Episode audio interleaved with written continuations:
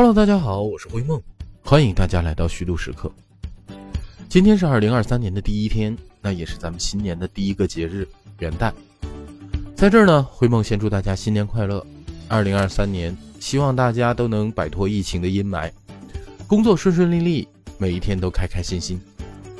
而且啊，今年有个特别，过年是真的特别早，一月二十一号就已经是大年三十除夕夜了。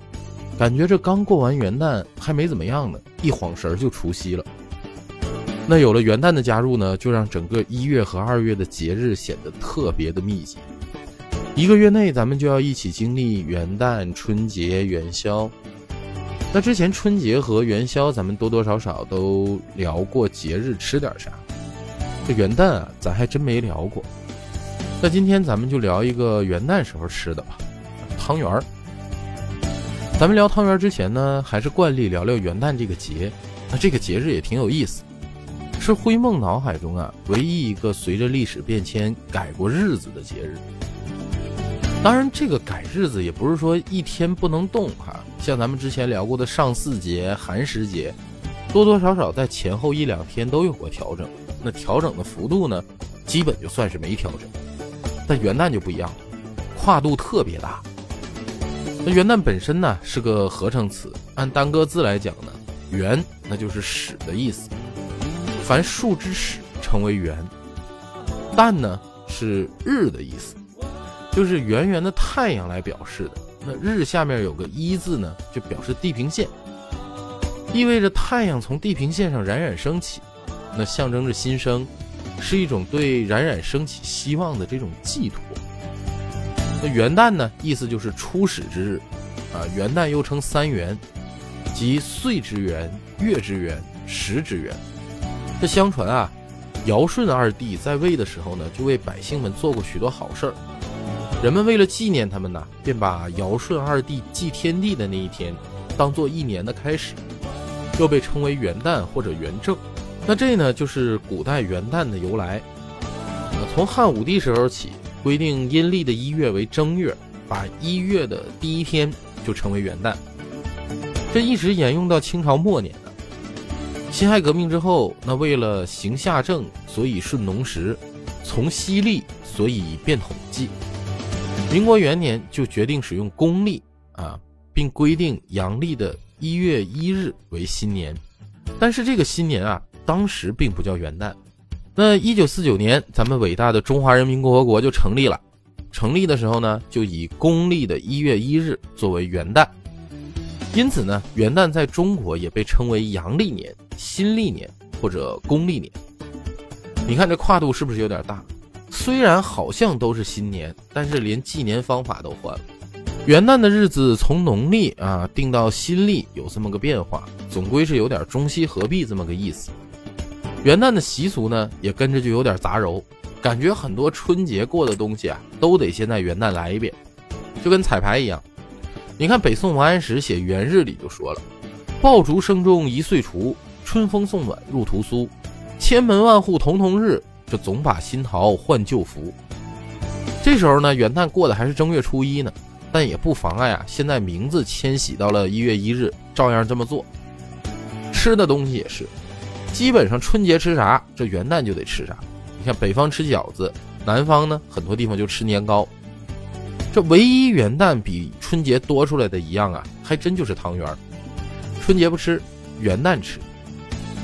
有人就说了，说辉梦你这说的不对，汤圆是元宵节吃的。那汤圆和元宵啊，就基本上是一个东西，只不过北方叫元宵，南方叫汤圆。这句话呢说对了一半。这汤圆啊。确实，最开始和元宵一样是元宵节吃的东西，但元旦呢，作为一个改过日子的节日，在近代中国啊，才确立了新历的一月一号是元旦，所以在咱们中国的传统习俗里呢，就有点尴尬，所以这习俗啊，也很多都是在其他节那儿借来的。汤圆呢，就是从元宵节那儿借来的，但不对的一半是啥呢？这汤圆和元宵啊，虽然有点像。啊，都是圆圆的，还都是拿糯米做的，外形就很相似。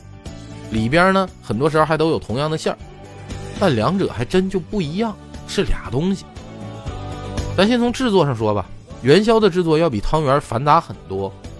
那元宵啊，你首先得拌馅儿啊，和匀之后呢，把馅儿摊成这个薄片儿，你再把这个薄片儿啊切成小立方块儿，然后把馅块呢就扔进盛满糯米粉的这个笸箩里边啊，开始滚，一边滚一边洒水，直到这个馅料啊在互相撞击中啊被糯米粉滚成了圆球，那才算完成。汤圆就相对简单些了啊，汤圆就像包饺子一样。先把糯米粉和水啊和成面团然后呢掐取一团压成片状，把准备好的馅儿啊就放到里边，揉成乒乓球大小的圆球就行了。那从外观上看呢，虽然形似，但是啊还是有点细微的差别。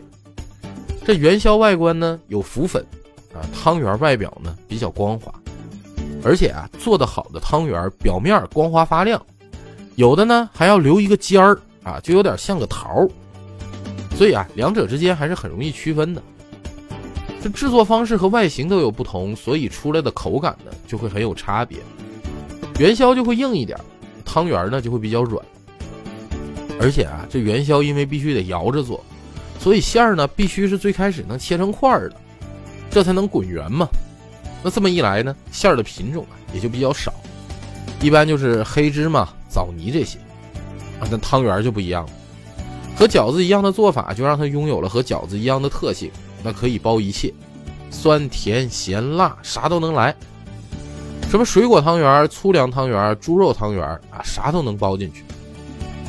我还记得我第一次吃肉汤圆的时候啊，脑海中第一个反应就是，这不是粘米饺子吗？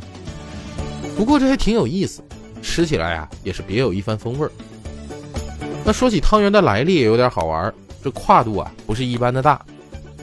你要是好奇，自己去百度上查啊。一般说汤圆的由来呢，就是起源于宋朝。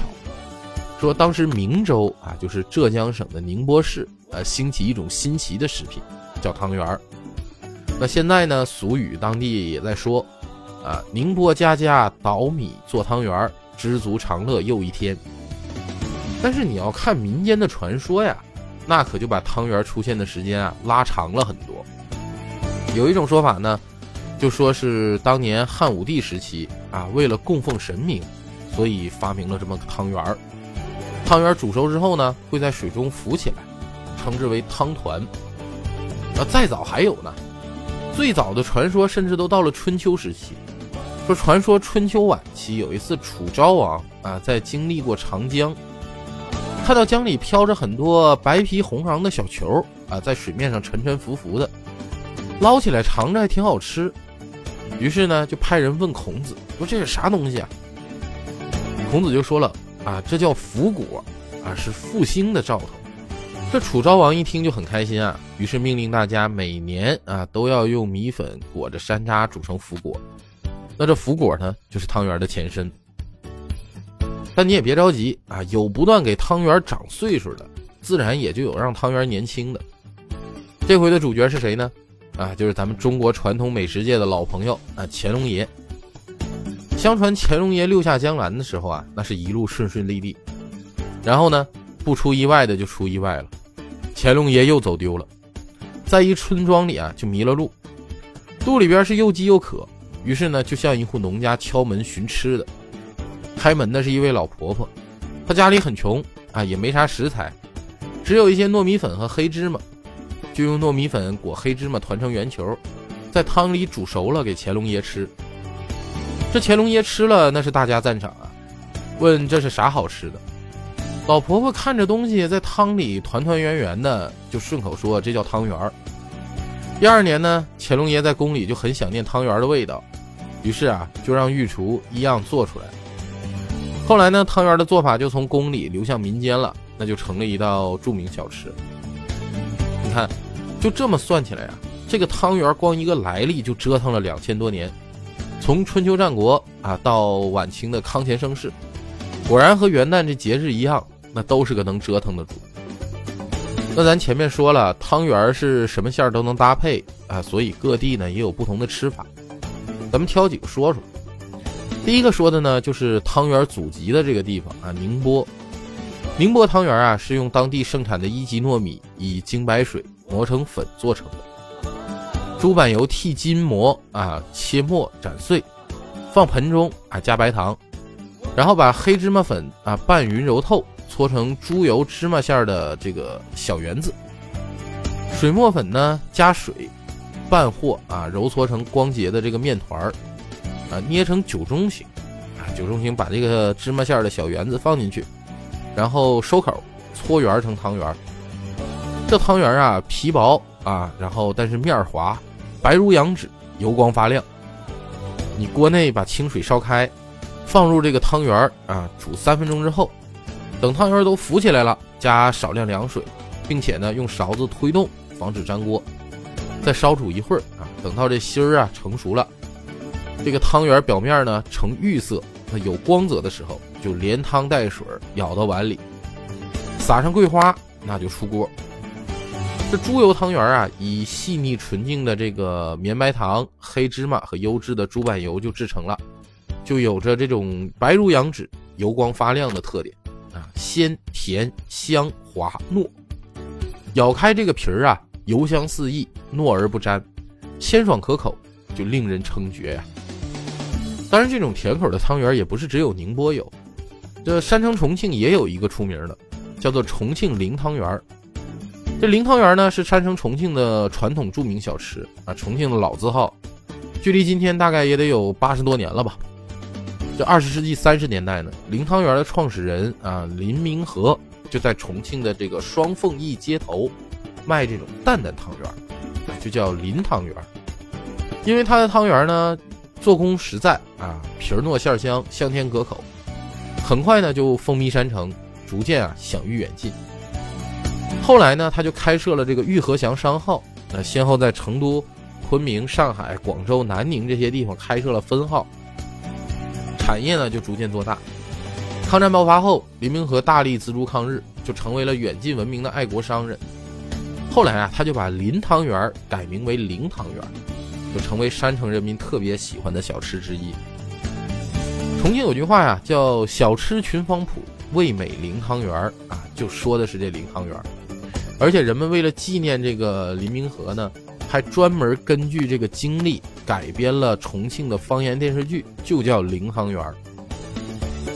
那人们都说川渝一家亲啊，重庆隔壁的四川呢，在汤圆的吃法上，除了正常的甜口啊，还多了一种咸口的吃法，叫心肺汤圆儿儿。啊，以糯米粉做皮儿啊，将豆腐干、冬菜切碎，用猪油炒了之后呢，制作成馅儿。煮熟之后，配上卤煮的猪心、猪肺，还有多种调料，就成了。吃的时候呢，再调以葱花、蒜末、花椒粉、辣椒这些佐料，呃，鲜香可口。吃起来总觉得有点奇怪哈，但确实是那种好吃的奇怪。我觉得应该叫奇妙也不错。那说到奇怪啊，咱们就说一个更好玩的。这个汤圆啊，名字就能吓退很多人，叫鸡屎藤汤圆。哎，你看这名字起的。这鸡屎藤啊，是叶类的一个蔓属植物，生长在热带潮湿的灌木丛之下，具有清热消炎、解毒润肺的功效。在三亚那边呢，叫做土参，这种植物啊就能做成美食。所以鸡屎藤汤圆呢，也是三亚地区富有特色的风味小吃。呃，鸡屎藤这个叶呢比较尖长啊，酷似穿心莲的这个叶。但叶呢，比这个穿心莲还要薄一点。随着藤蔓铺地生长，遇到风调雨顺的年景啊，就满山飘香。你最开始闻的时候呢，觉得这鸡屎藤很难闻，但多闻一会儿呢，就觉得香了，而且能通心入肺、提神醒脑。首先就把鸡屎藤蔓叶直接给它切成碎条，然后呢，就和浸软的糯米一起碾，把它碾成粉末，再拌上适量的水。直接呀掐成直径为一厘米的这个小汤圆儿，最后呢放入滚烫的水中煮，等到汤圆熟了啊，再放入适量的砂糖，那美味可口的鸡屎藤汤圆就做好了。虽然名字特别奇怪，但你要吃一口啊，真的特别好吃。不过大家发现没有，这鸡屎藤汤圆的做法和前面有点不太一样，它没有馅儿。哎，对了，这没有馅儿的汤圆呢，一般呢就叫小汤圆。啊，也叫小汤团的这种汤圆的做法呀，主要吃的是这个汤啊。你看鸡屎藤汤圆里不也是要往汤里放点砂糖吗？那要是小汤圆，放点红糖啊，放点醪糟，煮出来呀，那就是醪糟汤圆，那是特别好吃。冬天喝上一口啊，绝对是暖心暖胃。那其实各地还有很多著名的汤圆，比如什么成都的赖汤圆啊，广东的四式汤圆啊，这些说都说不完。但汤圆好吃，可别一次吃太多。糯米这玩意儿还真不好消化。但也别被网上那些所谓的健康建议吓到不敢吃，你正常吃点，满足下口腹之欲还是没问题的。毕竟老先生都说了，阿司匹林是好药，你一次吃两瓶，那还得出事儿呢，是不？好了，灰梦今天的夜宵啊，也是汤圆啊，借着锅里煮着的汤圆呢，祝手机边亲爱的听众朋友们，二零二三年和家人团团圆圆，顺顺利利，开开心心。